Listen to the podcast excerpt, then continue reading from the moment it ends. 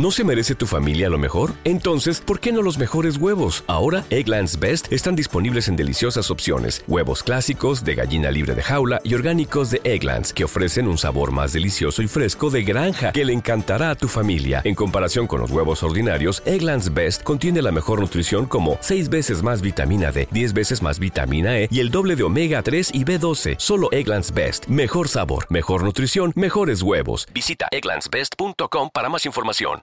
Fuera de Series presenta el nuevo podcast Universo Star Trek con un servidor, CJ Navas, y con Dani Simón. En este podcast iremos comentando cada uno de los episodios de la serie de Star Trek que esté en ese momento de emisión. Ahora mismo podéis escucharnos en los after shows de análisis de Star Trek Picard. Universo Star Trek es un podcast tanto para los más fervientes Trekkies como también para los nuevos adeptos que no quieran que se les escape ninguna de las referencias que iremos desgranando cada semana entre Dani Simón y un servidor. Suscríbete ya buscando Universo Star Trek en Spotify, Apple Podcasts, Evox o YouTube o tu reproductor de podcast favoritos. Larga y próspera vida.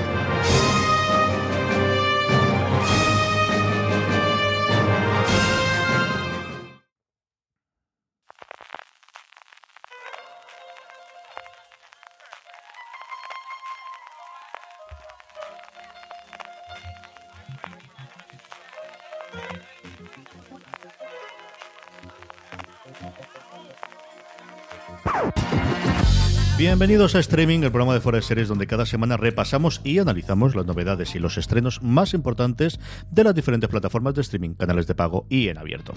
En el programa de hoy hablaremos de aventuras en pueblos españoles, de cancelaciones por la espalda y, como el viernes de San Valentín, de amores, amantes, amoríos, con hashtag y sin hashtag, absolutamente de todo. Además, como cada semana repasaremos las series más vistas por los oyentes y lectores de Fuera de Series a través de nuestro Power Rankings, donde se consolida el visitante y terminaremos con las preguntas que nos enviáis relacionadas con el mundo de las series de televisión. Yo soy CJ Navas y tengo, eh, tengo conmigo a Francis Resacoso de los Oscars Arrabal. Francis, ¿cómo estamos? estoy fresquísimo, estoy fresquísimo. Ya muchos Oscars ya a la espalda y muchos Emmy, muchas galas. CJ este año me hizo un poco el cobarde con los globos de oro, lo admito, eh, porque me dio un poco de peresita, pero luego disfruto mucho las galas. Me, me ha gustado mucho ver los Oscars a pesar de que no hayan tenido presentador, aquí reivindicación a los pobres cómicos que, le han quitado ya el trabajo de presentadores de galas en esta nueva corriente. Yo soy muy a favor ¿eh? de cómicos presentando galas y de presentadores en las galas. Una gala que, pues como todas las galas, y yo cuando siempre con los comentarios de los Oscars, de esta gala, todo el mundo empieza con los Goya ahora, que la presentó André Buenafuente y, y Silvia Abril a quejarse, digo, pero no sé qué esperáis de una gala. Una gala nunca ha sido especialmente, pues, ni divertida ni entretenida. para eso está la película o las series de televisión, o te vas a ver un musical o una obra de, teatro. Las galas al final tienen sus momentos, tienen sus highlights, pues tienen sus chistes, tienen sus chacarrillos, tienen sus momentos de sorpresa, tienen sus discursos, pero al final son colecciones de momentos aislados que sí que merecen la pena. Dicho eso, subidón de cine ayer con, con los Oscars. Me ha dado penita, voy a confesarlo, que no ganará 1917 mejor película y San Méndez mejor director. Me encanta Parásito, soy muy fan de la película de Bon Joon-ho. Para mí, eh, una de las tres grandes películas que había este 2019. Pero ostras, es que 1917 es tan potente cinematográficamente. Pero bueno, en cualquier caso, sí que noche histórica, ¿eh? la de los Oscar ayer. Eh, gana por primera vez una película de habla no inglesa el máximo galardón, el premio a mejor película. También se lo llevó Boño Hu a mejor director. Es verdad que es un director que está muy metido en Hollywood, que lleva unos 7-8 años, si ya eh, trabajando allí. Eh, de hecho, recién mudadito, cuando llevó un año o poquito más de un año en, en Hollywood, de la Universidad de Málaga, hicimos una conferencia con él porque acaba de estrenar Snowpiercer y estuvimos hablando eh, con él, un tipo muy interesante, me alegro mucho, es uno de los grandes directores y Memories of Murder me parece de las grandes películas de la historia del cine y Parásitos es un, un auténtico peliculón, así que más que merecido pero no me deja dar penita por 1917, que al final, una gran película que, se ha ido con dos Oscars, uno de ellos incontestable, que era mejor fotografía. Y bueno, Brad Pitt tiene ya su Oscar, CJ, ya y ya, le tocaba. ya, le tocaba. al pobre, sí, ya le tocaba. Y, Netflix vuelve a tener una colleja. Que Netflix otra más, y Scarlett Johansson se, ha quedado de nuevo sin, sin Oscar. También te digo, eh, a pesar de la colleja para Netflix, las tres personas ayer más enfocadas por las cámaras del Dolby Theater fueron Jeff Bezos, Ted Sarandos y Bob Iger. O sea que los que mandan no eran ni Brad Pitt, ni Penelope Cruz, ni Scarlett Johansson, ni Adam Driver. Eran Bob Iger, sobre todo Bob Iger, Bob Iger menos de 5, 6, 7 veces no lo sacaron. O sea, ya llega un momento de Madre mía, la turra que estoy dando con Bob Iger, ¿eh? O sea, cada vez que había una mención a Disney o cualquier cosa, rápidamente lo enfocaban. La gala se hacía en ABC, que al final es la cadena de Disney, con lo cual Estaría feo, ¿no? Que a tu jefe hoy, si no, podría haber consecuencias eh, en la cadena. Y además es que él viene de ABC, él no viene de Disney. Él pertenecía a ABC en su momento. De hecho, es eh, parte de la gente que pone en marcha alguna de las series míticas de los, de los 80 y de los 90. Y, después, cuando él compra Disney, es cuando él empieza a entrar, en la, bueno, pues precisamente en la, a la sombra de Will Eisner, del anterior CEO que tuvo Disney y que hizo la compra de, de, ABC, de empezar a tener ese hueco. Pues mira, sin solución de continuidad, vamos directamente hablando de Disney. Y es que eh, Disney celebraba su eh, conferencia de accionistas trimestral, igual que hacen todas las compañías americanas este mes de enero, sobre el cierre del último trimestre. Ahí aprovecharon para hacer, igual que tiene siempre esa conferencia el mismo Bob Iger, a hablar un poquito del futuro que tiene Disney Plus y en concreto de Star Wars, es el titular que damos nosotros. Un Bob Iger que, por cierto, le da una entrevista larga a Bill Simmons, que le debía desde hace mucho tiempo, desde que despidieron a Bill Simmons de SPN de hora y pico, que se ha colgado este mismo lunes en el podcast de Bill Simmons, que yo recomiendo encarecidamente a todos los que gusten la parte de la industria, especialmente si os gusta baloncesto. Los dos son un fanático de baloncesto y habla mucho de los Knicks y de los Clippers, pero cuenta un poquito de la industria, le cuenta ese pistoletazo de salida a, Disney Plus. Sacaron algunos números tanto de final de año como una cosa muy extraña que sacasen números de a partir del cierre, que contaron también cómo ha evolucionado enero y febrero, para de alguna forma quitar esas mm, mm, maledicencias de que la gente se dio de alta para ver Mandalorian y conforme terminó en Estados Unidos se dio todo el mundo de baja. Pues no, no es así y hacen números realmente espectaculares lo que tenía de, Disney Plus, que por ahora solamente está en Estados Unidos o de Canadá. Aprovecharon para sacar pecho, ya sabéis que 24 de marzo es la fecha de la que tendremos Disney Plus en España, que se ha adelantado una semanita y va a venir en principio el 31 de marzo. No es demasiado, pero bueno, días menos para ver Baby Yoda siempre es bien. En cualquier caso, aquí la gran noticia de esa conferencia es que comentó, o la frase con la que nos hemos quedado todos, o la parte de televisión de la prioridad para los próximos años es la televisión. Es o son las palabras que pronunció Bob Iger, el CEO de Disney, en referencia cómo van a marcar el universo Star Wars en el futuro. Un universo Star Wars que ya sabéis que no ha tenido la mejor de las suertes con la última parte de su trilogía, con el cierre de la que es la última trilogía, la última película para la saga de los Skywalker, esa película del ascenso de Skywalker, novena película de, esa triple trilogía trilogía que ha tenido, que con Han Solo, una historia de Star Wars, tampoco fue demasiado bien. Una película que fue a pérdidas, que costó casi 300 millones de dólares, que recaudó poquito más de, de 200 y CJ, creo que eh, ejemplo, ¿no? Paradigma del momento que está viviendo la televisión actual, en el que una empresa como Disney, una multinacional del entretenimiento como Disney, que lanza una plataforma de televisión, de consumo televisivo como Disney Plus, con su CEO al frente, lo que dice en torno a Star Wars, que quizás junto a Marvel sean las grandes franquicias que hay actualmente en el mundo del entretenimiento global, en cualquier forma, género o especie, pues diga que la prioridad para los próximos años va a ser la televisión comentó y venía todo en referencia a Mandalorian, cómo le ha funcionado extraordinariamente bien, que más allá de los datos de visionado de Mandalorian, un 65% de los espectadores que vieron la serie luego vieron algún otro contenido en la plataforma, es decir, que no se quedaron solo en The Mandalorian, sino que eh, sí que la, serie ha supuesto un enganche. ¿no? La gente no ha llegado a ver Mandalorian y seguido de Disney Plus, sino que ha supuesto un enganche para el resto de, productos que, que se ofrecen en Disney Plus, que tiene ese gran catálogo histórico de Disney, pero que ya tiene algún producto original. Falta por por ver cómo van a enfocar estas nuevas trilogías de Star Wars que se quedan en el aire un poquito. En cualquier caso, eso, para Disney, el futuro está en la televisión, la prioridad para los próximos años es la televisión y creo que es muy buena noticia para todos los seriéfilos. Total, absolutamente. Y ocurre exactamente lo mismo también en Marvel, si aunque queramos ser un, poquito oculto, donde están llegando los personajes que ya conocemos de las primeras fases de Marvel va a ser la televisión en los próximos años y es la apuesta clarísima de, del otro vector de empuje de Disney Plus en todas las series de Marvel y lo tenemos desde ahora, desde otoño que van a tener la primera. También avanza un poquito de, fechas de estreno. Parece que eh, Falcon y Wilden Sorio va a ser en torno a otoño, que WandaVision la veríamos antes de final de año, que durante un tiempo pensábamos que sería el 2021. Es cierto que hay mucho movimiento de fechas con el despido de uno de los directores de la nueva película de, Doctor Extraño y que al final todo se está encajando, pero está clarísimo que desde luego que, el universo de la Guerra de la Galaxia es especialmente después del éxito de, de Mandalorian con esa, mm, bueno, pues yo creo sorpresa. Ellos yo creo que sabían que tenía algo entre manos, pero no lo que pero no Con The Child es curioso porque el propio Iger, el personaje oficialmente, y así salen los Funkos y en todas las eh, peluchas que empieza a ver ya, se llama The Child, pero el propio Iger se refirió él como Baby Yoda, que es el nombre que ya hemos puesto. La, la humanidad hemos decidido que se llama Baby Yoda. Yo, para mí es el Yodica chiquitico, ¿eh? yo la primera vez que vi a Baby Yoda por ahí, yo, para mí es, es el Yodica chiquitico, que creo que es mucho más cañí, ¿no? Que Baby Yoda. Es mucho más cercano, pero digo yo que no sé yo, poner. Si, si, de Disney Plus nos están escuchando, iba a haber traducción oficial de Baby Yoda, por Dios que le pongan el Yodica chiquitico.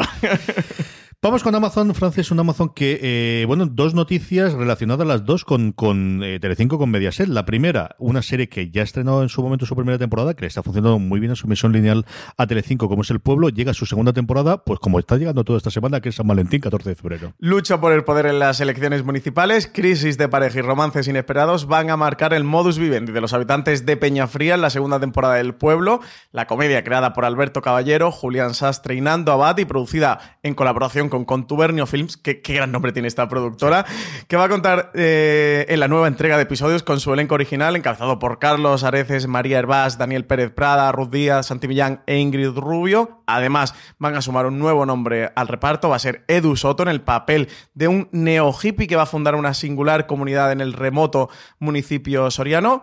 Dos meses después de su llegada a Peñafría, los residentes van a comenzar a asumir mayor protagonismo en la toma de decisiones de esos asuntos municipales que se van a empezar a cocer. Me alegro un montón por ello, me alegro un montón cómo está funcionando y cómo está funcionando esta colaboración entre Amazon y Telecinco o Mediaset para dar salida a los productos. Me alegro por otro lado es porque tuvieron una rueda de prensa en la que comentaron que dos de los estrenos que más ganas tenía de ver yo, lo comentamos, uno de ellos Caronte, en el análisis que hicimos en el 2019, a primeros de 2019, entre Álvaro Conchi y un servidor, lo comentamos en el que hablamos también ahora en enero, como era Caronte. Madres, que ahora tiene un, un, epíteto al final, no me acuerdo cuál era, el, le han puesto un padre, dos puntos, fe y vida o solo vida, una cosa pues no, sé, la verdad que no recuerdo ahora el nombre oficial, ahora te lo miro mientras lo comentas tú. Tiene un Madres dos puntos. Sí, señor. Eh, la, serie de Belén Rueda, eh, la otra gran producción que tiene Hitor Gabilondo este año junto con, con Patre, con su productora, que sabemos que se va a ver en Amazon antes que Telecinco, lo cual quiere decir que la vamos a poder ver durante este 2020. pues sí, eh, aquí la colaboración entre Amazon, Prime Video y Mediaset, bueno, parece que, se va estrechando una relación que comenzó hace un poquito más de, un año. Eh, hicieron una presentación, una presentación la semana pasada en la que se comentaban esos seis títulos que están producidos por Mediaset y que se van a ver antes en el servicio bajo demanda de Amazon Prime Video. Apuntaros esto porque las próximas series que se van a estrenar en Mediaset sabemos que se van a estrenar antes en la plataforma de Amazon. No sabemos con cuánto tiempo de antelación. El caso de la primera temporada del pueblo que hablábamos antes ha sido un año, prácticamente un año. Esas series que ya se conocían todas, que no hubo anuncios nuevos, van a ser entre otras Madres y Caronte, que son las dos grandes producciones ¿no? de Mediaset que estamos esperando, pero por ejemplo la segunda temporada de Señoras de Lampa también se va a ver antes.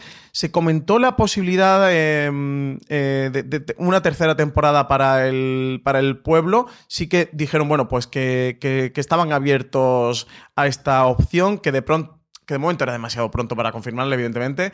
Eh, aún ni se estrena la segunda temporada del, Pueblo. Yo creo que está estando Los Caballeros. Parece ser que le ha funcionado muy bien a Amazon. Los datos en Telecinco han sido bastante buenos para, la serie de los hermanos Caballero. Así que nada, pues mm, van a continuar. Esto que empezó como un experimento con el Pueblo les ha funcionado muy bien. No ha tenido, que yo creo que es el punto importante para Mediaset, Mella en la audiencia mm. de Telecinco que, haya, que se haya estrenado Amazon. Al final parece que son dos públicos... Complementarios. Eh, exactamente, diferentes y por tanto complementarios. Mucha gente parece ser que, ha, llegado a ver la primera temporada del pueblo en Amazon, pero cuando se estrenó en Tele5 creo que llegó a los 2 millones y pico de espectadores. Así que eso, desde luego el paso por la plataforma no lo ha hecho Mella y van a decidir continuar con esta colaboración. Hizo números de estar muy contentos. O sea, de, esto realmente podría ser el plazo en su momento dado de la que se vecina, que se termina ahora, que están arriba y abajo con ver el spin-off o no.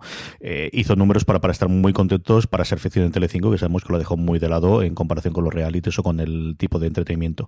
Madres, punto. Aquí no son dos puntos, que no somos americanos, aquí nosotros. Oh. Madres, punto, amor y vida. Es como se llama definitivamente, salvo que cambie de nuevo la serie de Belén Rueda, la vuelta de Belén Rueda después del final de B&B hace tres años a, Mediaset y Amazon cuando se estrene, porque aquí estoy viendo todo.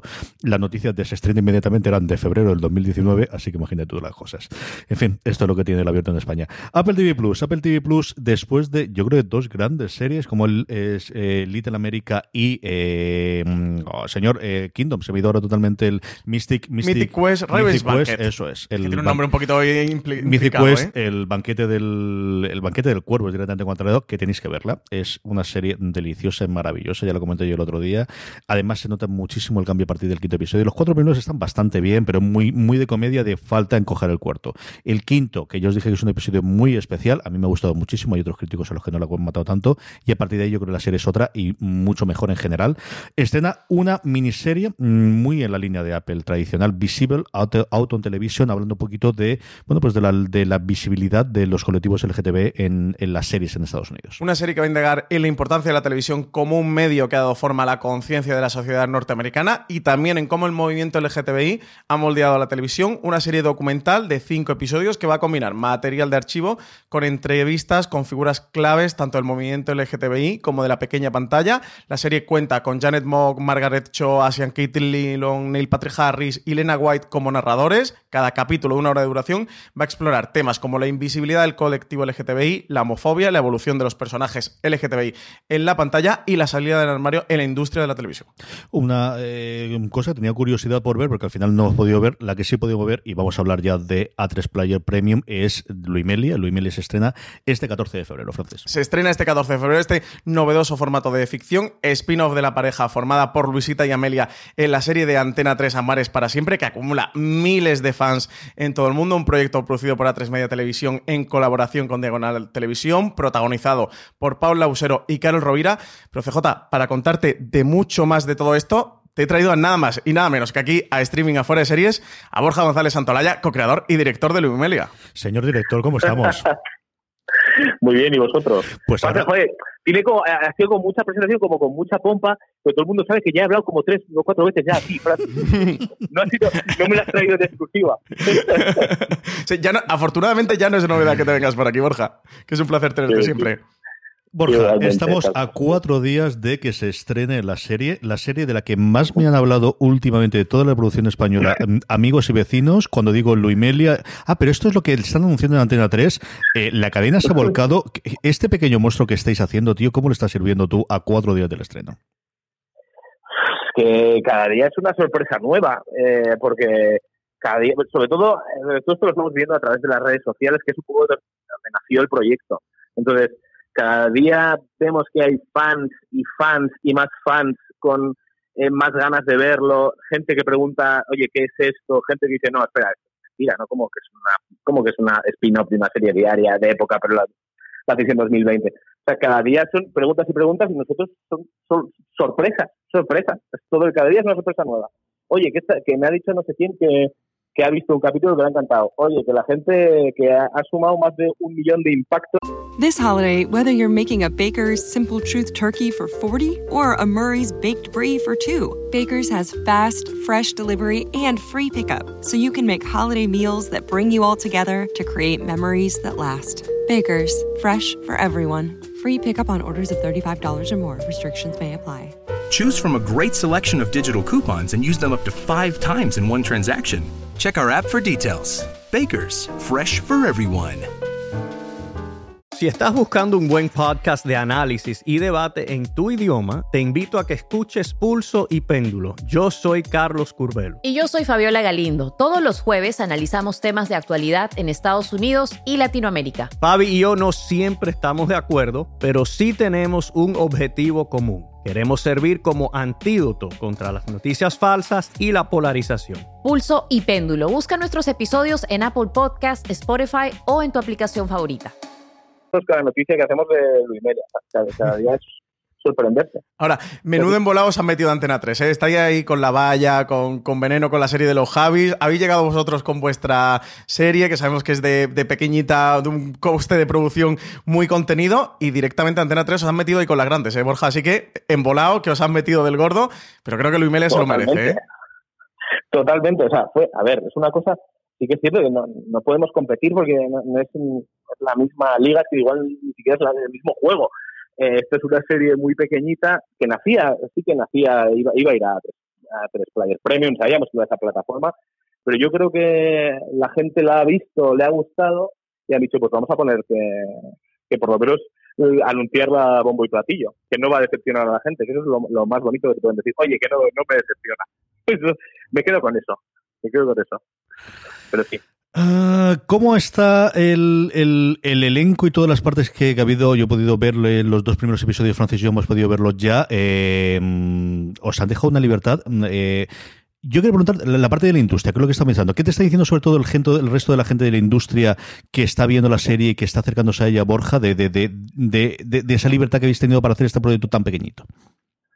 Sí, a ver, es que siempre digo lo mismo, ¿eh? pero creo que la clave de que esto haya salido es que ha sido la libertad y ha sido que precisamente al ser un proyecto pequeño, nadie ha puesto, nadie ha puesto el morro ahí a ver qué se está cociendo aquí.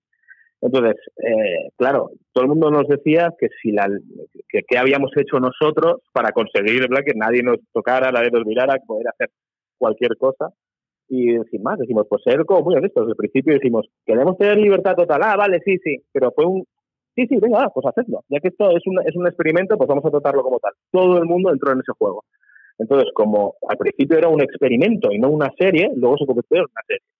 Eh, hemos podido hacer, Diana y yo, hemos podido escribir de lo que hemos querido, eh, dentro de las limitaciones que teníamos, por supuesto, de que era una serie con un presupuesto muy pequeño, que el formato eh, era de eso, de 10, 12 minutos cada capítulo, pero dentro de eso hemos jugado lo que hemos querido y podemos seguir jugando, que eso es lo, lo bonito, que no, no es que hayamos creado nada novedoso, pero sí que estamos buscando el formato y cada día intentando renovarlo, por así decirlo. Yo, es muy diferente. CJ y yo hemos podido ver un par de episodios, pero nos han chivado, Borja, que el tercero va a ser uno que va a hacer la delicia de los fans, que va a ser un episodio muy meta, no, no sé hasta cuánto se puede contar, pero un episodio desde luego que los fans de Luimelia de Amares para siempre les va a gustar mucho, ¿no? Se puede contar, o sea, lo puedo contar a vosotros, lo puedo contar.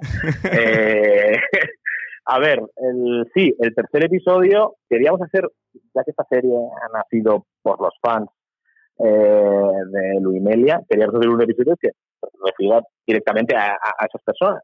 Y el tercero es, ya se ha visto en algunas promos, es que Luisita y Amelia se enganchan a una telenovela que se llama Amar Eternamente, donde hay dos personajes que una pareja lésbica. Entonces es absolutamente meta. Y también ha sido un poco muy catártico para nosotros porque hemos podido meter, poner, poner la, la, voz de los fans y de la gente que nos critica, de los haters también, en boca de las chicas, criticando todo lo que pasa en esa serie inventada que se llama Madrid Eternamente. Entonces, realmente es un capítulo par y por ahí. Sí, sí. ¿Qué espera? Eh, ¿Qué le podemos decir a alguien que se vaya a acercar al episodio por primera vez o la serie por primera vez después de haber tenido esta eh, la conversación y de todo lo que hemos hablado nosotros, de todo lo que se está hablando del, fenómeno, de toda la publicidad que está haciendo Antena 3? ¿Qué es y qué no es Luimelia, Borja? O sea, yo creo que eh, Luimelia, quizá lo bonito que tenga o que hayamos conseguido Luimelia es que tenga eh, varios pactos de lectura porque con, el espectador. ¿no? no, tienes por qué ser un fan de Amares para siempre, ni siquiera haber visto Amares para siempre. Creo que la lectura que lo hace una persona que se acerca de nueva eh, es la misma que queríamos transmitir en el fondo. Al final, esta temporada de Luimelia es una historia de amor de dos chicas que se conocen en el 2020, en la era Tinder, en la era del Me Too, en, bueno, que no es, no es el contexto de Amares para siempre, ya que eran dos mujeres eh, reprimidas ¿no? por la situación política del Estado. Entonces, eh, yo creo que las personas que se vayan a enfrentar ahora así de nuevas van a encontrar una serie, creo que muy, eh, muy fresca, muy es pequeñita, pero es muy honesta y van a poder eh, conocer a estos dos personajes. No sé si esto les va a ayudar, les va a mover a que pongan a Mares para siempre todos los, todos los días a las cuatro y media, pero pero en el fondo, quien ya haya visto, por ejemplo, Amares para siempre o sepa que existe Amares para siempre, va a entender un montón de cosas. Nadie se va a quedar diciendo, oye, ¿esto a qué viene? Yo creo que eso es, eh, en eso hemos puesto nosotros el foco en que no, no se perdiera. Seis episodios de unos 8, 10 minutos de duración en el que vais a mostrar esta relación de dos chicas en el año 2020. Borja, también sabemos que también han echado un poco un pajarito, que, cada episodio va un poco mutando, ¿no? Habéis intentado explorar una nueva faceta, género, que, la serie vaya evolucionando en cada episodio. Sí, eso es, lo eh, decía antes, que la idea era que eh, no, poníamos eh, puertas al campo. Es decir, las puertas son las presupuestarias. Entonces nosotros planteamos al equipo de guion de Amar, oye, ¿os apetece escribir esto? Venga, para adelante. Todo el mundo, evidentemente, estaba encantado de salirse por, por, por una vez de 1977 y pasar al 2020 a meter un móvil claro, para, para, ellos ya es fantasía. Entonces, la gente la dice, oye, pero ¿qué contamos? Y digo, bueno, nosotros tenemos una idea, más o menos, de que esta temporada, estos seis capítulos van a contar lo que es una historia de amor, pero dentro de ahí, para adelante, ¿qué, os apetece? Claro, la gente al principio decía, joder, pues, no sé, hablemos de, vamos a contar la primera cita de una pareja, vamos a contar eh, cómo es la convivencia, vamos a contar, bueno, estas cosas que son, que salen solas, por eso al final la primera temporada se han quedado muchísimas cosas en el tintero que esperemos seguir explorando en otras temporadas. Eh, claro, eh, había una libertad total que era la mantra, libertad total, hacer lo que queráis. Si lo podemos hacer, si yo tengo el tiempo para rodarlo y el dinero para producirlo, para adelante. Esa era, el, esa era la máxima. Entonces, cuando está, como ya de Amar venimos encorsetados, es decir, estamos en 1970 con siete decorados, 20 personajes, no tenemos exteriores, eh, jugar a eso ya, ya, ya sabemos lo que es. Ya sabemos lo que es tener unos límites, pero estos serán unos límites mucho más agradecidos. Entonces, eso, libertad absoluta. Eso es lo que, lo que ha marcado un poco esto. Viernes 14 de febrero se estrena el primer episodio, el Día de los Enamorados. A partir de ahí, todo el resto, hasta los eh, seis episodios, se estrenarán todos los domingos. Borja, tenemos que hablar cuando esto se estrene todo y hablar un poquito de toda la temporada. Algo tengo que liarte a ti y a Diana para comentar un poquito toda la temporada. Aunque ya habéis hablado bastante con Marina Such en un, eh, yo creo, artículo especial, creo que es lo más largo que hemos publicado nunca en Fuera de Series, esta historia que ha sacado Marina hoy mismo. Aquí eh, nosotros el, el, sistema que tenemos de publicación de web te marca los minutos aproximadamente de lectura. No quiero asustar a nadie. 16. 16. 16. Porque quiero recomendar a todo el mundo que se vaya a ver. El artículo se llama Historia Oral de Luimelia. Así nació una serie que parecía improbable. Habla con, con Borja, con Diana, con Anto García, que está en contenido digital de, de, A3 Media, con Camino Sánchez también de contenido digital de A3 Media. ¿Verdad? Interesantísimo el artículo. Acercaros, tenéis que leerlo.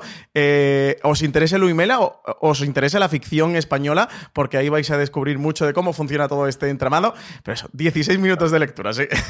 nada más y nada menos. Sí, pero bueno, que se hace muy a menos. Que hay un chiste, hay mucho, mucho entrecomillado gracioso. Ahí eso ya, ya, se te va. Querido Borja, que me alegra muchísimo hablar contigo. Sabes lo, lo, muchísimo que me alegra este, este empujón que se está haciendo lo Emilia, que volveremos a hablar de ella y sobre todo de lo bien que sale alguien leyendo el periódico, que qué guapo sale, tío. Es una cosa Dos segundos Maldita y te lo pierdes, sea. pero qué guapo sale el tío, ¿eh? Es una cosa espectacular. Sea, los, los cameos. Esto es así. Cuando no tienes mucho dinero para figurantes, al final tienes que...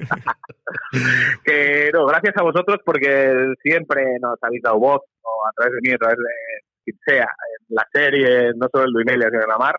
Gracias por todo lo que hacéis. Don Borja González Santolaya, un abrazo muy, muy, muy fuerte y hablamos de Luimelia por bien. Venga, hecho. Un abrazo enorme y mucha suerte con la serie, Borja. Chao, hasta luego. Gracias, chao, chao. Ahí tenemos a Borja, un montón de los nombres que ha dicho eh, Francis van saliendo de caminos. Esto de conocer a la gente que está en el rodaje es curioso cuando respira. Está aquí el camarero, leche, si este es. Pues sí, sí lo es. Y el señor del bol de periódico también era Borja, sí. Filming, estrena este 11 de febrero, retomamos eh, la actualidad, eh, Francis, una miniserie con mucho, mucho recorrido, por lo que yo os he contado, que se llama Cara a Cara. El oficial de policía Bjorn Rasmussen es reclamado por la unidad de patología forense para investigar el suicidio de una joven. Al llegar al depósito se encuentra con que el cadáver es de su propia hija Cristina, Rasmussen se niega a aceptar la hipótesis del suicidio y cuando descubre indicios de la existencia de un posible asesino, se sumerge en una espiral de furia y tensión en busca de la verdad. Llega filming este thriller criminal nórdico sobre este policía que va a tener que investigar el supuesto suicidio de su propia hija con una estructura narrativa en la que va a relatar 24 horas decisivas en la vida del oficial Bjorn Rasmussen y cada episodio de 30 minutos va a estar narrado en tiempo real, reuniéndose con nuevos personajes que la van a acercar a una verdad cada vez más atroz. Le tengo muchas ganas. Esta nueva entrada dentro del mundo del Neo Noir, que nos vuelve a traer el filming, tiene muy buena pinta. Nos han hablado muy bien de filming, sí. nos han recomendado encarecidamente que sí, la veamos. Está Juan Galonce, lo tenemos ahí encargado, está del fin de semana maratoneándola. Tendréis la crítica en fuera de series muy prontito, pero sí, nos han hablado muy bien desde filming, ¿eh? de oye, esta hay que hacerle caso. Así que trasladamos esta recomendación de la plataforma a nuestros espectadores. Veré según algún episodio para la semana que viene y lo comentaremos aquí, Francis. HBO España, muy, muy tranquilo, por lo que suele ser habitual HBO, solamente tenemos un estreno también mañana 11 de febrero tenemos La Amiga Estupenda, su segunda parte que se va a llamar Un Mal Nombre. Una serie que va a regresar exactamente en el momento donde terminó la primera temporada. Tenemos a Lila y Elena que tienen 16 años y ambas sienten que están atrapadas en la rutina. Lila acaba de casarse, pero al tomar el apellido de su marido es como si hubiese perdido su propia identidad. Elena es una estudiante modélica, pero durante la recepción de la boda de su amiga se dará cuenta de que no es feliz ni dentro del vecindario ni fuera de él.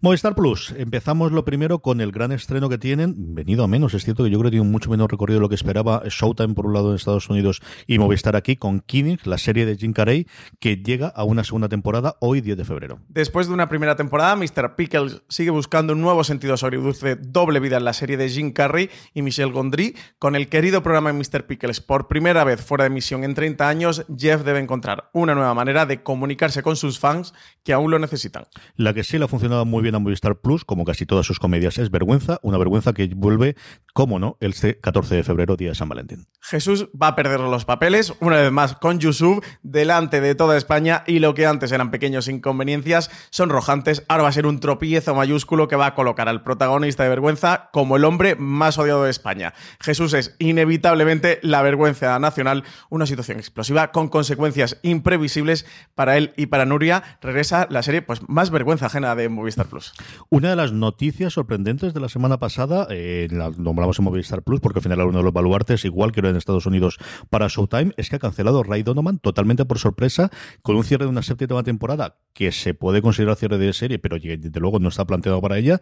Y nada, con noturnidad Levosier nos han quedado sin más Rey para cabreo de unos cuantos seguidores de la serie. Unos cuantos millones ¿eh? de gente que está viendo Rey Donovan. Pues sí, una, una, una noticia que sorprende mucho. El presidente del canal Showtime, Gary Levine, avisaba en los pasados TCA de que la serie se, encontraba cerca de su final, que iban a tomar una decisión pronto eh, sobre la continuidad. Lo que nos esperábamos, porque ya habían hecho algo similar con Shameless, era que iba a decidir darle una última temporada y que, ya la serie acabara con su octava temporada. Pues no, la séptima temporada que ya resulta que es la última, emitía su último episodio el pasado 19 de enero en Estados Unidos, y eso ha sido el final de la serie, una forma absolutamente inesperada. Shooting ha decidido pegarle un hachazo, la han cancelado, eso sí, con buenas palabras, como suele pasar en estos casos. Decían que tras siete temporadas increíbles, Rey Donovan había terminado su andadura en Showtime, que estaban muy orgullosos de que la serie hubiera finalizado con buenas audiencias y con fuerza, que daban las gracias a Liv River y John Boyd, que son sus protagonistas, y al showrunner David Hollander y a todo el equipo y el reparto que tanto habían, eh, tanto en el pasado como en el presente, ¿no? Habían hecho un muy buen trabajo. Pues eso, buenas palabras. Esto, esto pasa, a mí me hace mucha gracia cada vez que hay una presentación, una rueda de prensa, un junket, eh, con todo el equipo, ¿no? Que todo el mundo tiene para bien. Luego te enteras que, se, que, se han estado matando. Pero bueno, en cualquier caso, eh, sorprende, porque sí que ha sido una de las series que mejor ha funcionado en Showtime en los últimos años, que con Lives River siempre se han estado colocando en la temporada de, pie, de premios, tanto Globos de Oro como Emmy, para sorpresa, al menos para la mía y para unos cuantos más periodistas, Leafs River siempre se conseguía colar. En cualquier caso, parece que llegan tiempos de renovaciones para Showtime, se le acaba Homeland, le ha puesto punto y final a Shameless y desde luego Ray Donovan aquí se ha quedado. Sí, como decía Francis, las tres grandes series, de, en cuanto a longevidad al menos, Homeland se estrena ahora, los últimos episodios en Estados Unidos, comenzaba este domingo, yo creo que también en, en, eh, Estados Unidos.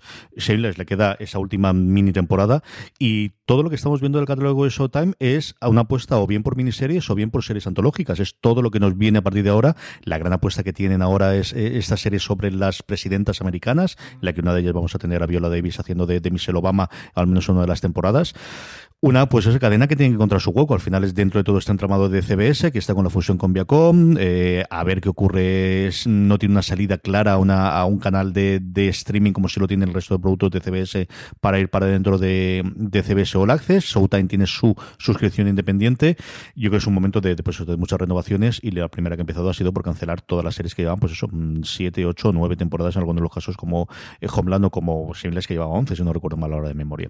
Terminamos con Movistar Plus hablando un poquito pues de, de, de, de, la serie que todos teníamos muchas ganas de ver, documental desde que se presentó, que no es ni más ni menos que El Palmar de Troya, cuyo primer episodio ya se puede ver en Movistar Plus. Madre mía, eh, droguísima de la buena El Palmar de Troya. Eh. Para enfocar a todo el mundo, por si alguien no escuchó streaming la semana pasada, que comentamos de su estreno, es una serie documental de cuatro episodios que cuenta esta historia tan loquísima de, del Palmar de Troya, esta historia que se crea alrededor de la aldea del Palmar de Troya, en la provincia de Sevilla, donde hay cuatro niñas de unos 12, 13 años que afirman que han visto una aparición de la Virgen en, en una finca que se llama la Alcaparrosa. A partir de ahí todos los hechos se empiezan a, precipitar, aparece eh, eh, un, un, señor que, que, empieza también a tener visiones, que, que empieza también a, a entrar eh, en éxtasis y que bueno, que finalmente se va a convertir en el, en el Papa Clemente, una historia muy loca que yo le pedí a CJ y lo comentaba la semana pasada. Sabía que era muy injusto viéndole esto, que fuera el Wild Wild Country español. Wild Wild Country es esta serie documental en Netflix que se estrenó hace un par de años que nos contaba cómo se traslada una secta de la India a, a Estados Unidos y bueno, se montaba un rancho y una auténtica ciudad, una historia loca. Pues es que han conseguido exactamente eso, al menos en mi opinión, con El Palmar de Troya, una serie que está dirigida por Israel del Santo, que yo recomendaría a todo el mundo que le gusten estas historias basadas en hechos reales, entre lo mm, truculento, inesperado, eh, descacharrante, porque llega un momento en el que no te puedes explicar que la civilización humana llegue a estos puntos. De verdad, que se hacen al palmar de Troya. De aquí mi, recomendación. Me ha gustado mucho, creo que está muy bien narrada. La narran eh, entroncando imágenes de archivo, con recreaciones ficcionadas y con testimonios eh, reales. Eh, de verdad, me, me, ha resultado absolutamente eh, alucinante y la recomiendo. Esta sí que va a ir semana a semana porque es de producción de.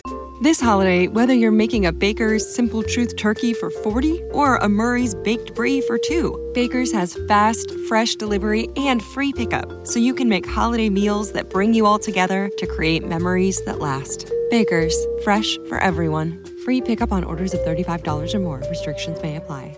Choose from a great selection of digital coupons and use them up to five times in one transaction. Check our app for details. Bakers, fresh for everyone.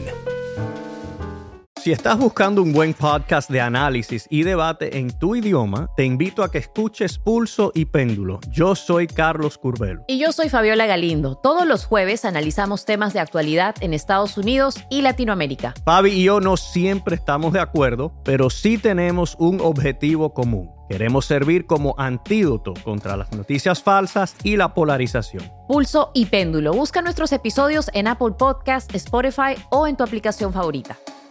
Cero no es de producción de ficción original, sino de la producción de Cero, que sí que la estrenan semana a semana. Así que nada, nos quedan tres semanas apasionantes para descubrir un episodio de la historia de España que no puede ser más loco. Es impresionante. Yo he contado varias veces aquí en streaming cómo ah, yo, mi relación con el Palmar de Troya es la que decía la semana pasada, y es que yo me la encontré con 14 años de repente en un viaje a Sevilla y esto que hace aquí en medio, ¿no?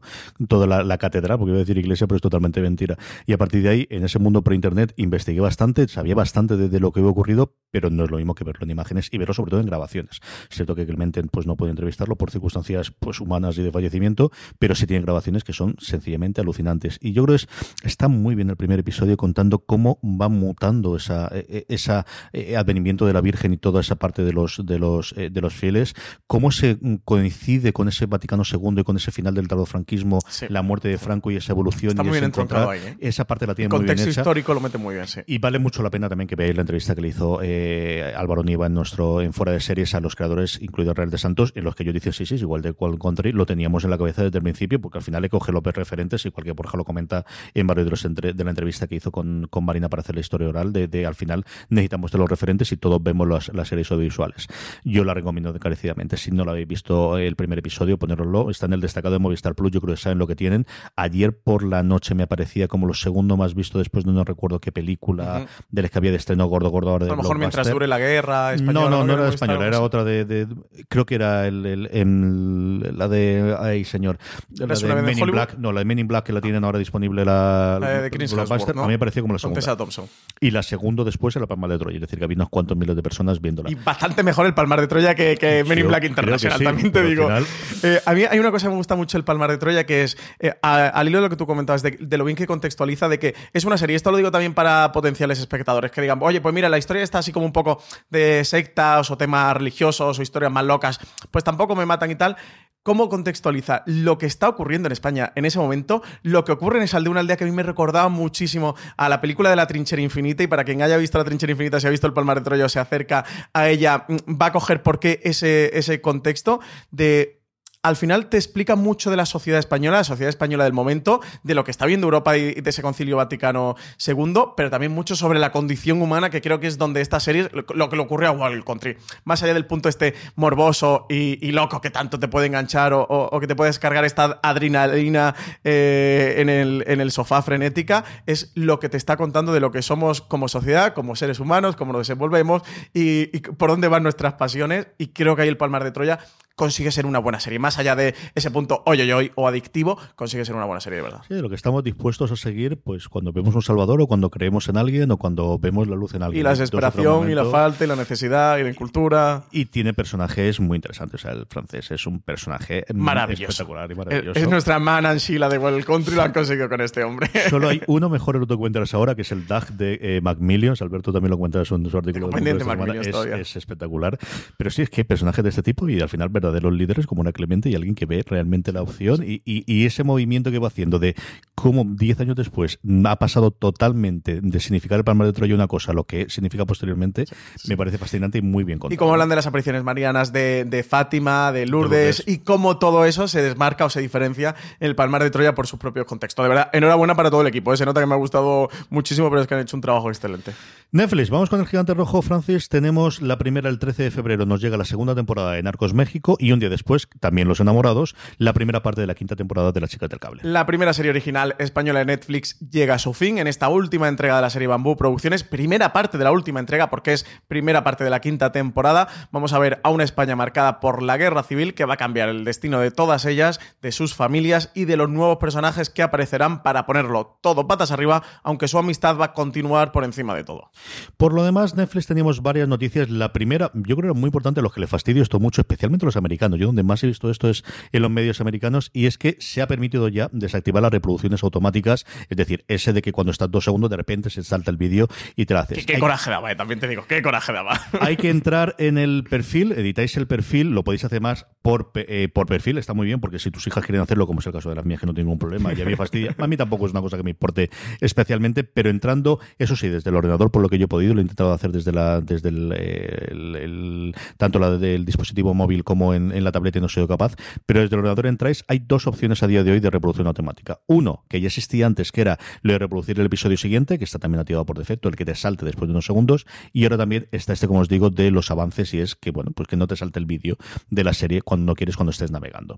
Esa por un lado, lo podéis hacer dentro del perfil. La otra que teníamos es, bueno, pues que sigue la guillotina en pleno funcionamiento en Netflix y dos de sus series recientes, hablamos de las dos. Spinning Out, además hablamos de que Estado Mejor podía tener recorrido, las series de las eh, patinadoras, y Marianne, canceladas las dos en Netflix. Sí, sí, sí, se suman a Daybreak también que, y a Soundtrack, también han sido canceladas por ahí, se juntan cuatro o cinco recientes cancelaciones de Netflix, también por otro lado, normal, ¿eh? que nadie se escandalice, están produciendo mucho, están dando luz de verdad muchas series, están probando con muchos mercados, tipos de series, géneros, discursos diferentes, los últimas que parece que no han funcionado y le pasa a la guillotina, pues eso, algunas apuestas como Spinning Out, esta serie sobre una patinadora eh, que, refleja la vida de Samantha Stratton, que fue patinadora antes de hacerse guionista y que estaba protagonizada por Kaya Escodelario, que, que mucho se le sonará porque, porque la vimos o la pudimos ver en Skin. No cosechó críticas muy favorables en estos 10 episodios que, que, tuvo. Y bueno, pues eso no va a continuar con una segunda temporada. También cae Marianne, eh, esta serie que iba sobre un personaje de un libro que hacía pasar miedo a, a sus protagonistas y soundtrack. Y Daybreak, esta historia posapocalíptica juvenil, pues también, también le llega la guillotina CJ. Se suman aquí en parte a Mindhunter, que no sabemos si lo que va a ocurrir finalmente con todo esto, también con una noticia reciente que sabíamos, confirmábamos, lo comentábamos la semana pasada en streaming, que The Crown se va a acabar con una quinta temporada cuando el plan inicial era por seis. Esto sí, parece que es decisión creativa de su creador, de Peter Morgan, que cuando se puso a desarrollar la quinta temporada creía que todo quedaba mucho mejor eh, cerrado con una temporada menos de las que había empezado en un plan inicial. Así que así están las novedades por, Netflix. Y de cancelaciones pasamos a nuevos proyectos y Tony Colette, que ha tenido pues un papel impresionante en Unbelievable, eh, nominada a premios y que yo creo lo ha vuelto a poner otra vez, en, desde luego, en primera pista de salida. Vuelve a colaborar con Netflix para protagonizar piezas de ella o trozos de ella, Pieces of Her. Después del estreno de la miniserie Creedme, en septiembre del año pasado, Tony Collette va a volver a formar equipo eh, Netflix, esta vez como protagonista de la serie Pieces of Her, un thriller basado en la novela homónima de Karen Slaughter, Colette interpretará a Laura, una logopeda sureña encantadora y dedicada a su trabajo, que lleva una vida apacible junto a su hija Andy en un pueblo de Georgia. Una noche, mientras celebran el cumpleaños eh, de Andy en un bar, la hija ve sorprendida cómo su madre reacciona de forma eficaz e inesperada ante un acto de violencia, un hecho que desencadenará una cadena de eventos que la llevarán a embarcarse en un viaje en el que descubrirá la verdadera identidad de su madre y el oscuro pasado que alberga a su familia. Chan, chan, chan, chan. Chan, chan, chan, chan, Ni más ni menos, ¿eh? todo esto en Pieces of Her.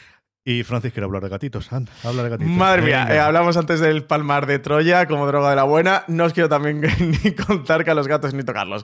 También, para que no sepa de qué va esto, es el último True Crime, así que ha llegado con revuelo a la plataforma de Netflix. Creo que ya lo hizo a finales de, de 2019, ¿no? Esta ya es del de estreno del, del año pasado. Ni tú ni yo habíamos visto nada. De hecho, eh, la semana pasada colgamos el review en Fuera de Series, un review grabado por Miguel Pastor, moderado por Álvaro junto a Marichu Lazábal, que os recomiendo porque si lo- los, de, los personajes protagonistas de los gatos ni tocarlos están mal, no os quiero ni contar estos cómo están, no perdéis el review. Si os, si os ha gustado esta miniserie, es un True Crime, ya sabéis que son estas eh, series documentales que cuentan un crimen real, un crimen real que empieza por un señor por llamarlo de alguna manera, porque hay que darle un nombre, eh, que, cuelga o empieza a colgar en internet vídeos mm, literalmente torturando, matando a gatitos. Y de hecho, el título original de, de la miniserie es Don't Fuck with Cats, que es, bueno, un hecho, una frase hecha eh, en inglés que eso, pues, no, no te me- no, no toques a los gatos, no, no, no te metas con los gatos. más vehemente que no toques. No sí. jodas.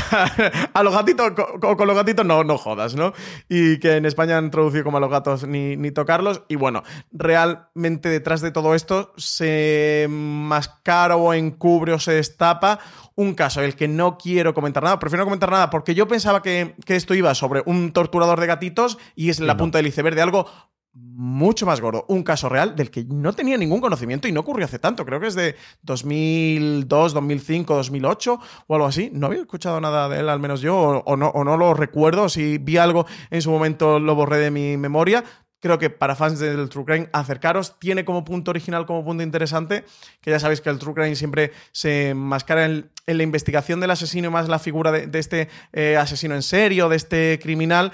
Aquí. eh, digamos que se enfoca en dos personas, que eran un señor y una señora, que estaban en su casa, con mucho tiempo libre por circunstancias de, de la vida, que, que con, estos vídeos de gatitos deciden no soportarlo y no tolerarlo y buscar a, este señor del que no tienen más referencia de las que se muestran en un pequeño vídeo, en un corto vídeo, eh, do- donde se muestran estos crímenes contra gatitos. ¿no? Y a partir de aquí, bueno, pues van desenmascarando toda la trama. Por aquí hay personajes secundarios también maravillosos, como un señor que, que- es un tocho y, y animalista y se dedica literalmente a dar palizas a gente que da palizas a animales. Gran personaje secundario que además llega un momento. eh, es que es muy loca, CJ, esta tienes que verla, yo creo que te va a gustar. Porque ti- tiene un punto chungo, ¿eh? Porque lo que ocurre realmente, creo que el primer episodio es, es una puntita del iceberg, el que todo lo que plantea, si te lo tomas como a risa, te lo pasas muy bien. Lo que ocurre después Ya no te lo puedes tomar Poca broma, sí, poca broma. Y sí que tiene este punto muy complicado en el que moralmente a veces puede ser ciertamente injustificable. Sí que es verdad que tiene una resolución un poco patochera. ¿Te acuerdas esto de lo que hizo el caso de Alcácer con el tema del El feminismo? De episodio, sí. te hago cinco minutitos. Pues Igual. aquí otros cinco minutitos. Eh, de una cosa que es como, mira, No. mm, guay por intentarlo, pero no. No te ha salido. Claro, entonces, bueno, eh, eso, tiene este punto que le pasa mucho al True Crime, muy eh, morboso, como de un placer con un- algo eh, que a lo mejor no es el mejor sitio, ¿no? Pero bueno, muy de lo que ocurre con la crónica en negro en general, o como ocurría aquí en España en el caso en su momento, de al final todo lo que esto está enmascarando, ojo, cuidado, eh, que, que poca broma. En cualquier caso, creo que fans del True Crime, aquí tenéis uno que, tenéis que ver, y si no, creo que puede ser uno que merezca la pena. Y pregunta universal, que hay alrededor de los gatos ni tocarlos. Gente que tenéis gatitos, que da los gatitos, está mucha pena. ¿Podéis verlo o no podéis verlo? Yo tengo cuatro gatos en casa, nada más y nada menos. Sí, sí, se puede ver y es lo que os digo. Esto es la puntita del iceberg de muchas cosas que ocurren. Los vídeos te lo enseñan, pero no te suelen mostrar. No van al punto morboso de, Mm, de enseñar todo, ¿no? Sí, es que no quiero contar mucho por destaparlo. Creo que enseñan más de lo que deberían de enseñar o de lo que es éticamente responsable enseñar. Dicho eso, eh, hay veces que a lo mejor te tienes que tapar un poquito los ojos, pero creo que se puede ver. También yo, sabes que soy muy tipo duro para esta, co- para esta cosa que tengo mucho aguante, pero que hay gente que es mu- muy sensible con, con ciertos temas, pero bueno. Creo que sí que se puede ver. eh, mostrándotelo, no te lo muestran, o bueno, o, o puedes bordearlo, ciertamente. Cinco episodios que están en Netflix. Vamos cerrando con Sky. Tres, Sky- tres, tres episodios, Tres episodios, dicho. No, no, estaba pensando con. ah, se me todo la cabeza. Tres episodios son a los gatos Nito Carlos en Netflix. Sky. Sky presenta su quizás gran proyecto de este primer trimestre. Cobra. Su primera temporada se estrena el 12 de febrero. Una situación de emergencia nacional. El primer ministro Robert Sutherland, interpretado nada más y nada menos que por Robert Carlyle y su jefa de gabinete Anne Encarnada por Victoria Hamilton, junto a Fraser Walker como el responsable de la Secretaría de Contingencias Civiles, que interpreta Richard Domer, y el secretario de Interior, Archie Glover Morgan, al que da vida David Hyde, se reúnen como parte del Comité Cobra, un grupo de expertos que será el encargado de proteger a la población tras un desastre natural que va a dejar el país en la más absoluta oscuridad. Menudo equipo se ha montado ¿eh? entre Robert Carlyle, Victoria Hamilton, Richard Dormer, madre de Dios. Es una de las grandes apuestas de Sky, a ver qué recorrido tiene aquí en España, especialmente por el número de abonados. Yo creo que es el gran hándicap que tiene, desde luego, en No País. Star Play, que a lo tonto, a lo tonto, están metiendo un catálogo bastante interesante. Sigue siendo el único channel que hay junto con Apple TV Plus dentro de Apple, eh, de, Apple TV. Mother Father Son, que debería hacer mucho más ruido de la que está haciendo hasta ahora. La primera serie de Richard Gere. Mother Father Son, como os digo, todo unido, sin espacio y sin Cristo que lo fundó. Nada, nada. Se estrena el 13 de febrero esta miniserie, la que yo tengo bastantes ganas por ver qué hay. Y si no habéis oído hablar de ella, creo que os vais a apuntar este título, como dice CJ, se escribe todo seguido. Es un nuevo drama de ocho episodios de BBC Two que está escrito por Tom Rob Smith y protagonizado, sí, protagonizado por Richard Gere junto a Ellen McCory y Elena Naya, entre otros. La actriz española Elena Naya está en este Mother Father Son. Aquí tenemos a Max, el personaje que interpreta Richard Gere, que es dueño de uno de los imperios mediáticos más influyentes del mundo. La información es su oficio. Max posee oscuros secretos de todo el mundo y utiliza su poder de forma despiadada. Su hijo Caden es el editor más joven del preciado periódico de Max, The National Reporter, pero Caden se está desmoronando bajo la presión de las expectativas de su padre, ahogando su dolor en las drogas y el exceso, mientras Max y Catherine, ex mujer de Max, luchan por el alma de su hijo, otra pelea que está a punto de comenzar. Dice que conocerán secretos que podrían hacer que el imperio de Max se termine derrumbando. Yo tengo mucha, mucha curiosidad de ver qué es lo que nos trae con el pedigree de, BBC detrás y con Richard Gere, que al final sería pues eso, notición hace unos años, desde luego, el, que llegase una serie y a día de hoy, hombre, es noticia, pero vamos, que no es ni de lejos lo que haya puesto de, patas arriba el funcionamiento. Cadenas han abierto, Francis. Tenemos, eh, bueno, Televisión Española que sigue Chino Chano haciendo sus cositas, confirmando una cuarta temporada de Estoy Vivo. Ahora sí que sí, ¿eh? ya es oficial. Lo comentábamos hace unas semanas en streaming, de que estaba abierta la posibilidad de que así lo había dicho Fernando López Puig, de que eso, pues la puerta parece que estaba abierta, de que estaban en conversaciones con Globomedia y Good Mood, que son las productoras que firman eh, Estudio para realizar una cuarta temporada de la serie protagonizada por Javier Gutiérrez y Alejo Sauras. Y ya tenemos confirmación oficial. ¿Te acuerdas, CJ, esto de que iba a ser una temporada más divertida, cálida y tal, con alguna organización nueva? Pues nada, pues ya tienen el reto de demostrárnoslo. ¿Qué es esto de una serie más divertida y calidad? Espero que no más aburrida, eso es lo mismo que dije la otra vez. De todo lo anterior, Francis, ¿qué recomendamos esta semana? Pues yo me voy a quedar con cara a cara con la serie de filming, que de verdad en otras circunstancias no me habría llamado especialmente la atención, pero nos han hecho mucho hincapié en filming de que hay que verla. Así que nada, le vamos a dar el voto de confianza a los responsables de filming y me voy a acercar a este cara a cara. Yo podría recomendar un millón de cosas de la que tengáis, pero al final Luis Melia. De, verdad que tenéis que acercaros a ella. Yo creo que es una obra de, conociendo un poquito de los entresijos, especialmente con lo, que ha contado Marina en su historia oral y lo que yo conozco de haber acudido a alguno de los rodajes que se hizo al final, pues eso, con muchísima ilusión y mucho proyecto. Creo que les ha quedado los dos episodios que hemos visto Francis y yo. Una, eh, una serie mm, fresca, diferente, mm, divertidísima. Y es que tienen dos actrices además, y que al final siempre hablamos de la parte creativa porque es la parte que me gusta, pero es que, es que encajan muy bien. Es que lo encajan muy bien por lo que hemos visto en, su momento en Amares para siempre, pero encajan muy bien en esta, creación. Tenéis que verla. Y además, gente que no haya visto Amares para siempre, que diga, oye, un spin-off de Amares para siempre con dos personajes, olvidaros. Acercaros a Luis Melia, es una historia de amor de dos chicas jóvenes en 2020, con todas las cosas que le ocurre a nuestra generación muy interesante, Luis Melia, de verdad, acercaros a verla. Más allá del cariño que le tengamos a Borja, que no lo vamos a ocultar, que lo amamos porque es una persona fantástica. Y oyente, si tú, tú conocieras a Borja, también lo amaría igual que nosotros. Eh, acercaros a Luis Melia, la serie merece muchísimo la pena. Sí, señor. Vamos con los juegos rankings, vamos con las series más vistas por nuestro This holiday, whether you're making a Baker's Simple Truth turkey for 40 or a Murray's Baked Brie for 2, Baker's has fast, fresh delivery and free pickup, so you can make holiday meals that bring you all together to create memories that last. Baker's, fresh for everyone. Free pickup on orders of $35 or more. Restrictions may apply. Choose from a great selection of digital coupons and use them up to five times in one transaction. Check our app for details. Baker's, fresh for everyone. Si estás buscando un buen podcast de análisis y debate en tu idioma, te invito a que escuches Pulso y Péndulo. Yo soy Carlos Curbelo. Y yo soy Fabiola Galindo. Todos los jueves analizamos temas de actualidad en Estados Unidos y Latinoamérica. Fabi y yo no siempre estamos de acuerdo, pero sí tenemos un objetivo común. Queremos servir como antídoto contra las noticias falsas y la polarización. Pulso y Péndulo. Busca nuestros episodios en Apple Podcast, Spotify o en tu aplicación favorita durante esta semana, unos Power Rankings que hacemos siempre a través de una pequeña encuesta que colgamos en foradeseries.com, que os invitamos a escribir siempre en nuestro grupo de Telegram, telegram.me barra fuera de series, os unís al grupo y así cuando colguemos la encuesta os avisamos y directamente nada, en cuestión de 10 segundos nos podéis poner las tres series que más os han gustado de las que habéis visto durante la semana pasada, así es como hacemos unos nuestros Power Rankings, unos Power Rankings que empiezan en el puesto número 10 manteniendo la misma serie que había la semana pasada, ya terminada, ya concluida, Mr. Robot, la serie de Movistar Plus, mantiene, como digo, el puesto número 10. Pues nada, para darle un poquito de revuelo al programa y de salseguito, voy a decir que los fans de The Witcher empiezan a dar un poquito menos la turra y bajan sus posiciones hasta la nueva posición. Y ya acabo de disparar las escuchas de este programa.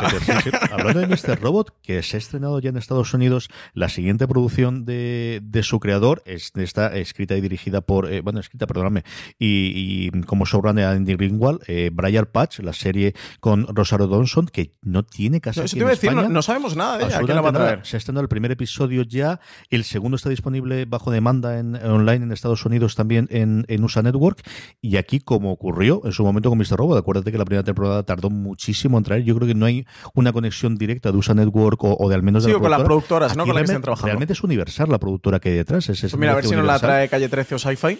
Sí, o en su momento se la trae también Movistar Plus dentro de lo que hay, pero no hay absolutamente nada y, es al final un noir con una estrella más o menos conocida como Rosario Dawson, un elenco de secundarios como Kim, de gente bastante, bastante conocida que tengamos. A ver qué ocurre, yo le deseo mucha mucha suerte. Es un, pues eso, igual es alguien al que llevo yo escuchando hablando sobre series de televisión leyendo desde hace 10 años y le he seguido más o menos la carrera y todo el desarrollo que ha tenido la serie. Y aquí no sabemos nada. Volvemos a ver por Rankings, el puesto número 8 para la otra gran serie de Netflix de este primero de año, Sex Education, también se deja seis puestos, igual que lo hacía de Witcher, y se queda en el puesto número 8. Y séptima posición para You, la serie de Netflix que estrenó su segunda temporada antes de, bueno, antes de final de año, a principios de año, ya no recuerdo por aquí, por aquí creo que fue antes de final de año, y que se cuela de nuevo nuestro Power Ranking, que se vuelve a meter magnífica segunda temporada de You, ¿eh? Cuando parecía que no se podían reinventar, oye, lo consiguen, y de 10 que está la segunda temporada. Dos puestos se deja de New Pop para mm, desconsuelo de Francis, la serie HBO Malamente, se queda en el puesto número 6. Malamente la venganza de Witcher se ha cobrado su primera víctima. Quinta posición para Vikingos en la serie de TNT, que sube dos posiciones en nuestro Power Ranking, que emite mañana martes ya noveno episodio, CJ, noveno episodio de la serie. Ya nos quedaría solo uno para acabar la primera parte de la sexta temporada. la segunda parte entendemos que se estrenará a finales de este 2020. De nuevo, recomendar Vikingos. Está teniendo una sexta temporada fantástica, magnífica. Si no la estáis viendo, si os desenganchasteis, de verdad, volveros a enganchar. No os engaño. Y no es solo porque esté grabando el podcast de Vikingos, que, que también, pero es que está magnífica, Vikingos. En el puesto número 4 ya ha terminado también la última obra de Mike Shure, The Good Place. Aquí en España vuelve a ver a través de Netflix, episodio de la semana. La gente se ha puesto a verla ahora o ha acumulado estos últimos episodios que se han emitido y entra directo la subida, la entrada más fuerte que tenemos esta semana del Power Rankings al puesto número 4, The Good Place. ¿Ha visto el final de la serie que nos hemos comentado? falta la última media hora. Pues tarea ya para el streaming de la semana que viene, comentemos el final de Good Place. Me falta ¿eh? media hora. A mí me gusta bastante, a ver, a ver qué te parece a ti. Tercera posición para Evil, la serie de sci-fi que sube seis posiciones en nuestro Power Ranking, que se mete en el podio. Tercera posición para Evil, una serie fantástica, la recomendamos la semana pasada en stream. Bueno, llevamos varias semanas recomendándola y en la web también de, de Fora de Series, serie del matrimonio King, sobre también sucesos mm, paranormales o un tanto extraños, también una serie fantástica que de verdad que os recomiendo que veáis, ¿eh? que creo que os va a gustar mucho. Uno de los grandes estrenos de las cadenas en abierto eh, americanas, una temporada que ha funcionado eh, bastante mejor de lo que venía siendo habitual. En el puesto número 2, pues me ha dado mucha alegría para que yo diga otra cosa. Sube cuatro puestos con respecto a la semana pasada, se queda en el 2, Star Trek Picard, la última serie de la sala galáctica, que se puede ver en España a través de Amazon Prime Video. El efecto del podcast, sí, que está grabando, el efecto de podcast Dani Simón.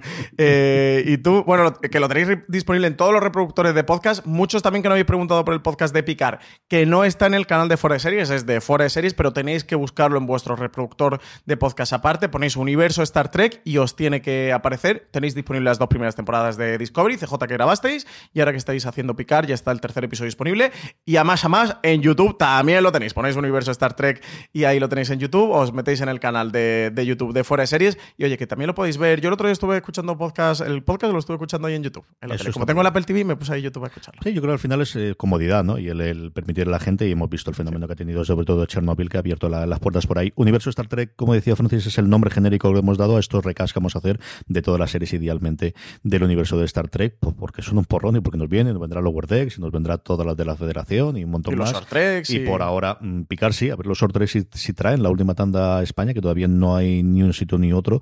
Sí que se está pudiendo ver el after show de, de Will Wheaton, que es una buena noticia, se está pudiendo ver directamente en la página internacional de Star Trek. Vais a startrek.com desde España, manda la internacional y el viernes está disponible ya el after show, que lo recomiendo bastante. Tiene un par de piececitas y luego una entrevista larga intermedia que está bastante bien lo que está haciendo Will Wheaton.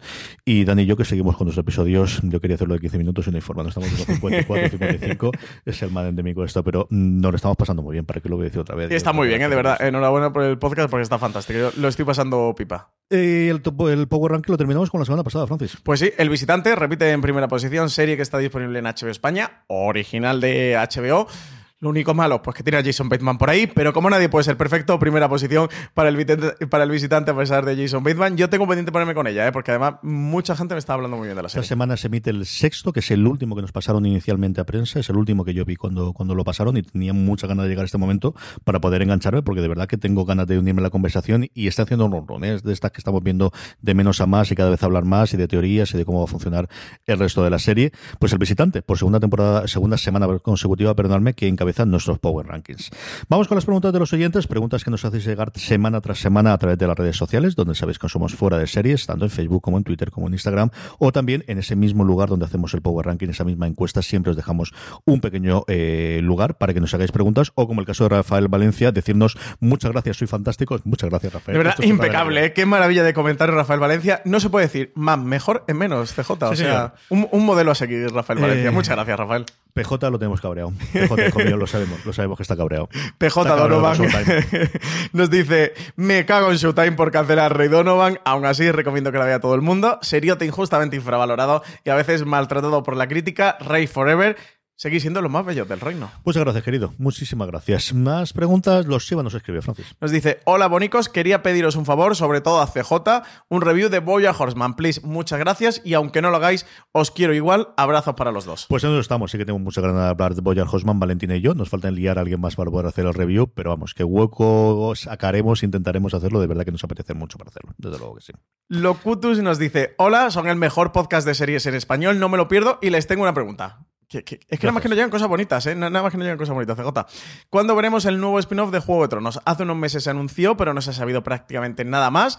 Temo que si pasa mucho tiempo se pierda el interés en la franquicia. Yo creo que el interés en la franquicia no se va a pasar, al menos hasta que veamos el primer episodio. Y los últimos rumores que he oído yo hablaban de 2021, lo que se anunció en la TCA americana, que yo pensaba que sí o sí se iba a estrenar hasta 2020. Ellos tiraron balones para afuera.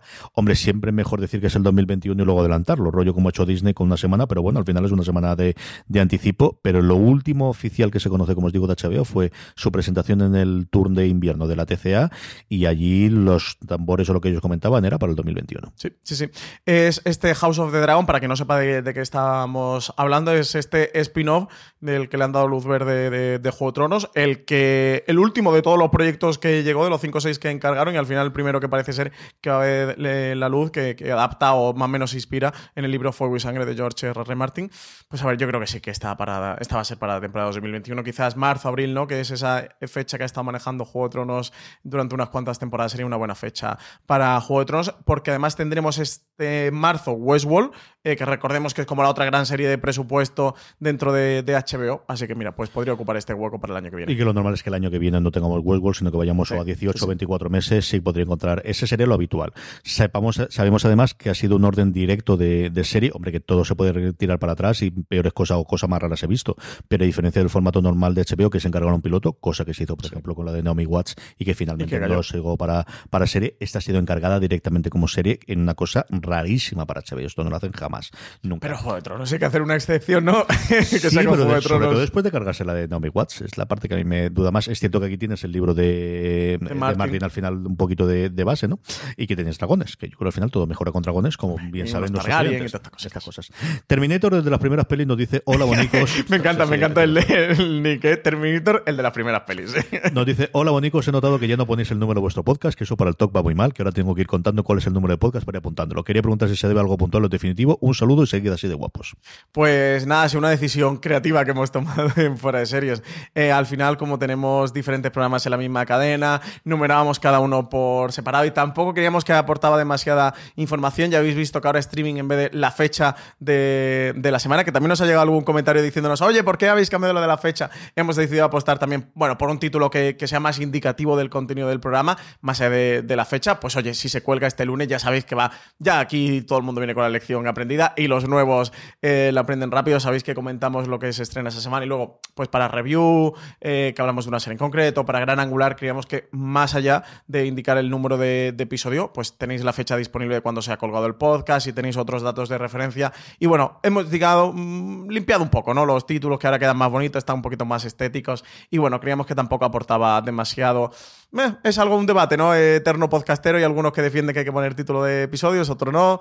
Al final nosotros hemos decidido, después de muchísimos años, pues 13 años numerando los, los programas, hemos decidido limpiarlo de todas maneras. Cuando hagamos aniversario esto de 50, de 100, de 150, pues nada, pues nos venimos aquí con el, con el, el, el anís y los polvorones y lo, y lo celebraremos con todos Que, que vosotros. el número interno lo sí que lo tenemos, pero Sí. al final eso tenemos de episodios por cada uno por separado y bueno. pues de hecho, este es el 135, si alguien lo quiere de streaming referencia. tal, este 135, sí señor.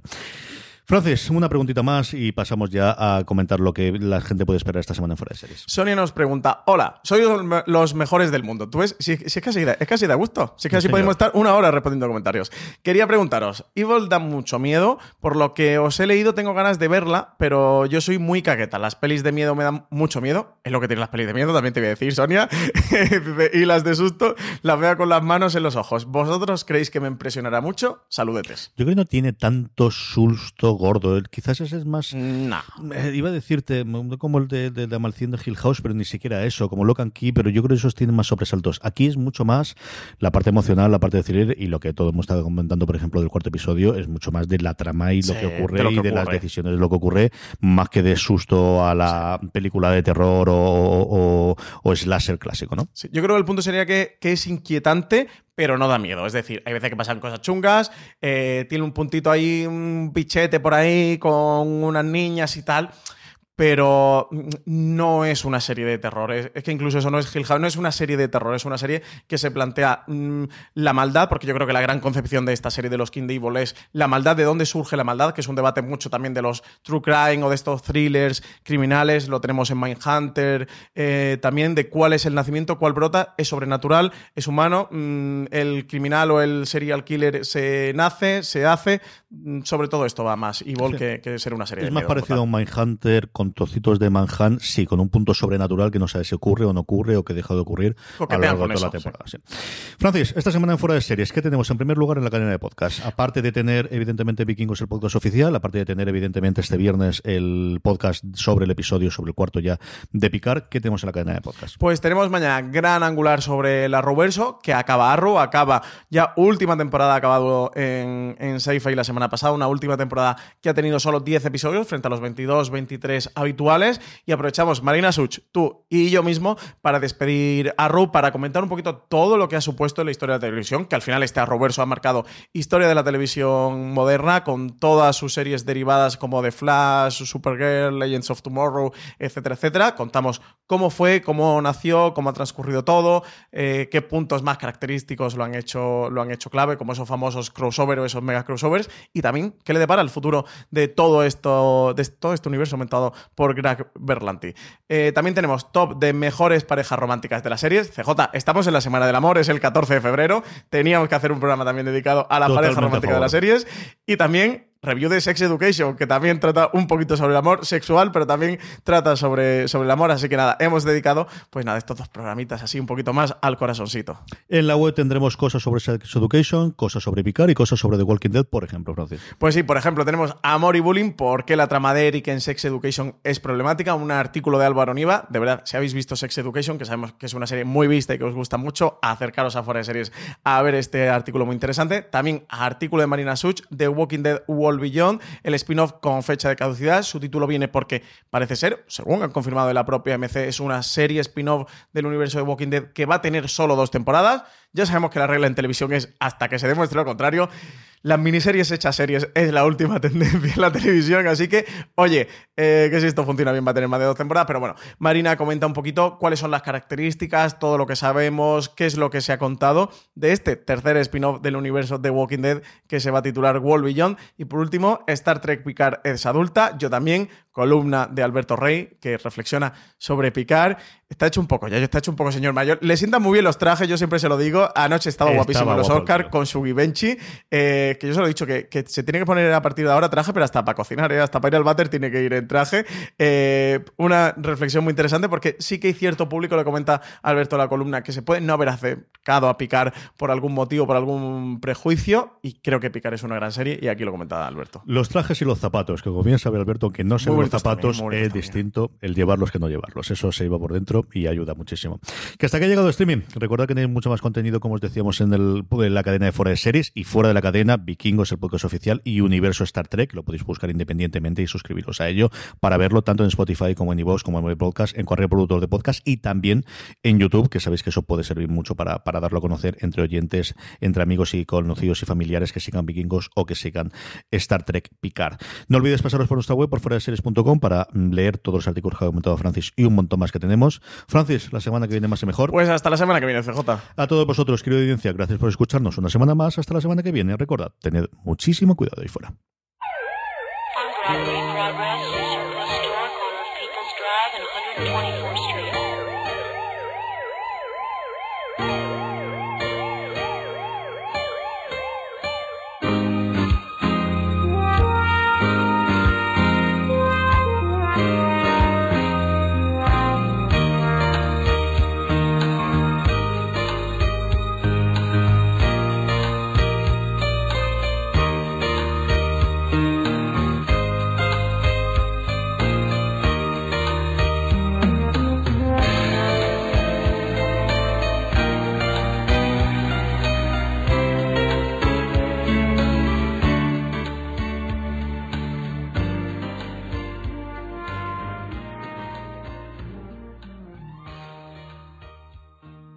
This holiday, whether you're making a Baker's Simple Truth turkey for 40 or a Murray's Baked Brie for 2, Baker's has fast, fresh delivery and free pickup, so you can make holiday meals that bring you all together to create memories that last. Baker's, fresh for everyone. Free pickup on orders of $35 or more. Restrictions may apply. Choose from a great selection of digital coupons and use them up to five times in one transaction. Check our app for details. Baker's, fresh for everyone.